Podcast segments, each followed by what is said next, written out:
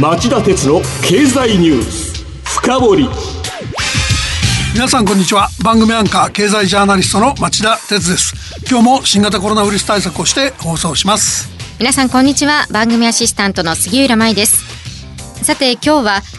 戦後最悪ながら欧米に比べれば軽症と言えるのか。4月から6月期の実質 GDP から読み取れることとは？と題してお送りします夕方の町田鉄の経済ニュースカウントダウンでもお伝えしたように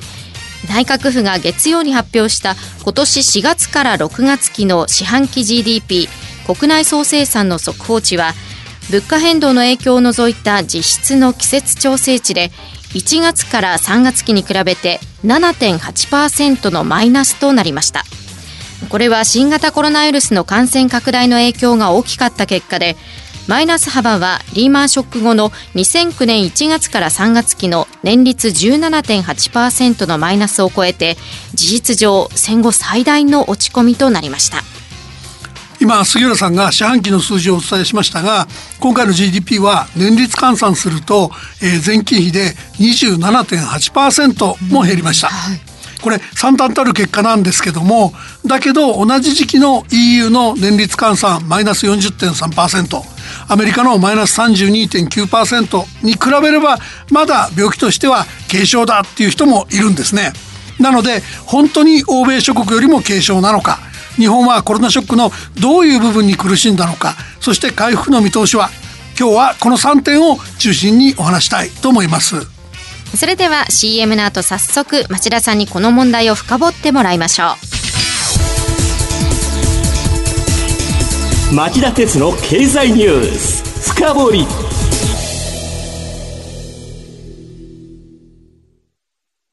長引く低金利。資産運用にお悩みの皆様。ファンドラップをご存知ですか？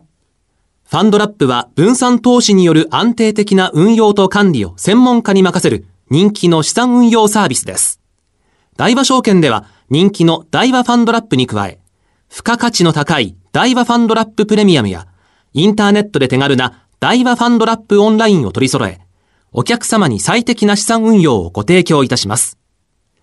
ファンドラップは大和証券。詳しくは大和ファンドラップで検索、またはお近くの大和証券まで。大和ファンドラップ、大和ファンドラッププレミアム、大和ファンドラップオンラインによる取引は、価格の変動等による損失を生じる恐れがあります。お申し込みにあたっては、契約締結前交付書面をよくお読みください。大和証券株式会社、金融商品取引業者、関東財務局長、金賞第108号。今日の深掘り。年率換算でマイナス27.8%という実質 GDP の減少ですが、まずはじめにアメリカやヨーロッパ諸国と比べれば本当にまだ軽いと言えるんでしょうか？日本のマイナス27.8%はアメリカと EU だけでなくイギリスのおよそマイナス60%ドイツのマイナス30%超と比べても数字としてのマイナス幅は小さく、この期に限って前期比で見た場合、諸外国より軽症だと言い張れないことはないかもしれません。はい、政治家なんかこういう議論が好きなんですよね。西村経済財政政策担当大臣なんかは月曜日の談話でちゃっかり年率マイナス30%から60%となった欧米諸国と比べれば GDP の減少幅は抑えられてると政府の手柄話にしてますよ。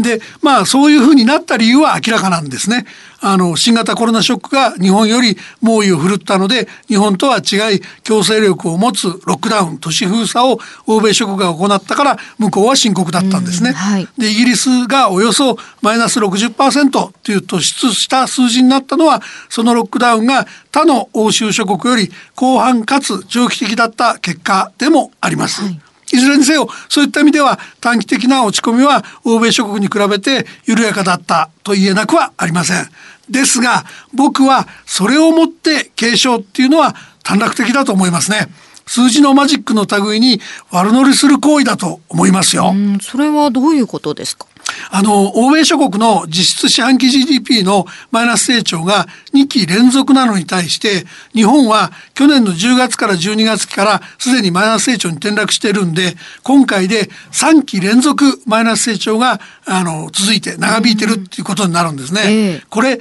税率を10%に引き上げた消費増税の影響が重かったことや、米中貿易戦争の煽りで輸出が不振だったことが原因だったんですが、言い換えれば日本は欧米より長くマイナス成長にあいでるとも言えるでしょ？そもそもマイナスに転じる直前の去年の7月から9月期の成長率を比べてみても日本は年率換算で0.16%という、えー、欧米諸国とは比較にならない低水準だったんです。はい、だから最も停滞していた国で縮小が最も長引いてるんですから庶民の苦しみは押して知るべしですよね。また実質 GDP の伸び率ではなく実額を見ると4月から6月期は年率換算で485兆円でした。えー、500兆円を割り込むのは実は7年半ぶりで2012年末の第2次安倍政権発足前の水準まで逆戻りした格好なんですね。でイギリスの経済雑誌エコノミストの調査部門の予測によると日本アメリカヨーロッパの G7 主要7カ国は7月から9月期にかけて、えー、実質 GDP の成長率が全て前の期に比べプラスに戻ると予測してるんですが日本の反発力は突出して弱い。GDP の規模は、えー、アメリカが2017年イギリスドイツフランスカナダが2016年の水準を回復するであろうが日本日本は2012年の水準にとどまるとしているからなんですね。で日本より反発力が低いのは1997年の水準にとどまるというイタリアだけなんですよこの調査だと。で結論言えばですよやはり素直に経済は戦後最悪大変な大変な落ち込みを経験した反発力も弱そうだというしかないと僕は思ってます。どっかの大臣のような白々しい奇弁は僕にはとても言えませ。んではその戦後最悪の中身を検証してほしいんですが分野別で見ますと何が日本経済の足を引っ張ったんでしょうか？杉浦さんそこもね何がっていうより、内需も外需も総崩れっていう感じですね。全てです、ええ、ここからは年率じゃなくて四半期ベースで話しますけど、はい、冒頭のニュースで紹介してもらったように4月から6月期の実質 GDP 成長率は季節調整済みの前期比で7.8%のマイナスでした。これをそのマイナスへの寄与度で見た時内需がマイナス4.8%外需つまり物やサービスの純輸出はマイナス3%と。しっかり両方と持ちちゃってるでしょ？そうですね。ではその内需の内訳はどうなっていますか？えっとね、一番大きい個人消費ですけど、マイナス8.2%と8%パあの8%への消費税率引き上げ直後の2014年4月から6月期の4.8%減少を上回って、えー、大きく下回ってというべきですね、はい、過去最大の落ち込みを記録しました。このマイナスも3四半期連続です。多くの人が失業や休業を強いられて所得が伸びず外食旅客輸送娯楽サービス宿泊などのサービスへの支出が大きく落ち込みました、はい。その一方で増えたのは在宅勤務のリモート会議に必要なパソコンや周辺機器への支出。あと巣ごもり需要でエアコンや宅配も伸びました。企業活動も振るわなかったんでしょうね。その通りですね。民間企業の設備投資はマイナス1.5%と2四半期ぶりの減少になりました。自動車を中心に製造業のほとんどが大きく落ち込んだ民間住宅投資はマイナス0.2%と3四半期連続の減少でした。のその他に内需で特筆しておくべきことはありますか？これ言うとまた政府に嫌われそうなんですけど実はあります、政府の最終消費支出が0.3%減と8四半期ぶり2年ぶりのマイナスになったんです。す、で、に今年度の第一次補正予算が4月末に成立してたんですが、ほとんど執行が間に合わなかったんでしょうね。景気の悪い時こそ財政の出番なのに、一体何やってたんですかね。やっぱり安倍政権はグズだと言わざるを得ないでしょうね。では続いて外需の説明をお願いします。外需は輸出がマイナス18.5%と大不振でした。このマイナス幅はリーマンショック直後の2009年1月から3月期のマイナス25.5%以来の大きな水準です。自動車輸出の減少とインバウンドの消滅が大きかったです。輸入は0.5%減と小幅な落ち込みにとどまりました。中国からの輸入再開とマスクやテレワーク用のパソコン需要が出たためと見られています、はいこうした状況が今後も続くのかどうかですが、町田さんは先行きをどう見ていますか？あの一般論から言うとね、ええ、歴史的な落ち込みの後は数字の上からの自律的な反動がつきもんですから反発を期待したいところですよね。でなので GDP は今後プラスに転じるんだと予測している民間シンクタンクはすごく多いです。はい、で7月から9月の GDP の伸び率に着目すると春先の緊急事態宣言が出ていた頃と比べれば回復しているとして中には年率で10%を超えるプラスを予測しているところもあります。ですが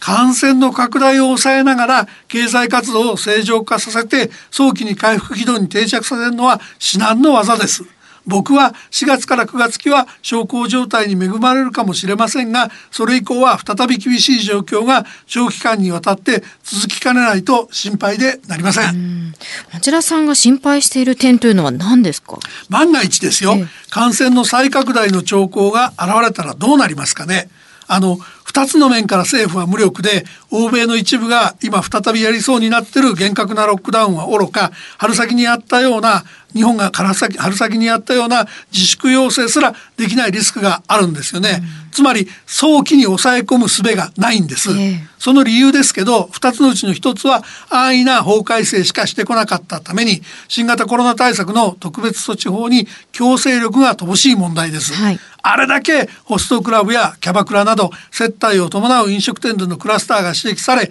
感染源が特定されていたのに強制力を持って営業を停止させることができないで手をこまねいてきちゃいましたよね。はい、でもう一つは長年の放満財政のツケです。財政が逼迫しており保証を条件に営業を停止させることもやりにくい事情があるようですよね。うそうなると結論はどうなりますか？結局のところ営業つまり供給サイドにはメスを入れず利用者我々のような消費者にの消費者側の需要サイドに自粛を呼びかけると、うん、こういう即効性の乏しい対策をのろりくらりと取り続けるしかなく事態を長引かせかねないっていう状況ですね。はい、あと威勢のいい経済の回復論のほとんどは早期にワクチンや治療薬が開発されるっていう楽観的な前提条件を置いてます。うん、1年延期した東京オリンピックも開催できるっていう見通しですよね。はい。で新型コロナウイルスは変異のスピードを増しているようですから断定的なことは何も言えませんが政府やエコノミストはどうも当てにならない。状況は楽観できない。むしろ私たち自身がどれだけ自衛できるかそれで感染を抑え込むことでしか経済の回復がないんじゃないでしょうか。以上今日の深掘りでした。今日は戦後最悪ながら欧米に比べれば軽症と言えるのか。4月から6月期の実質 GDP から読み取れることとはと題してお送りしました。番組への感想質問などがありましたらラジオ日経ホームページ内の番組宛てメール送信フォームからメールでお送りいただけます。またこの番組はオンエアから1週間以内ならラジコのタイムフリー機能でお聞きいただけます。詳しくは番組ホームページをご覧ください。さて町田さん今晩11時からの町田鉄の経済リポート深掘りはどういう内容でしょうか？はい、えー、今夜の町田鉄の経済リポート深掘りはコロナ危機で加速する通貨のデジタル化と題して、えー、仮想通貨やなんかの今後について議論したいと思ってます、はい、ゲストに日本経済研究センターの副主任研究員の宮崎隆さんを招いてインタビューします。それではこの後夜11時からの町田鉄の経済リポート深掘りで再びお耳にかかりましょう。さようなら。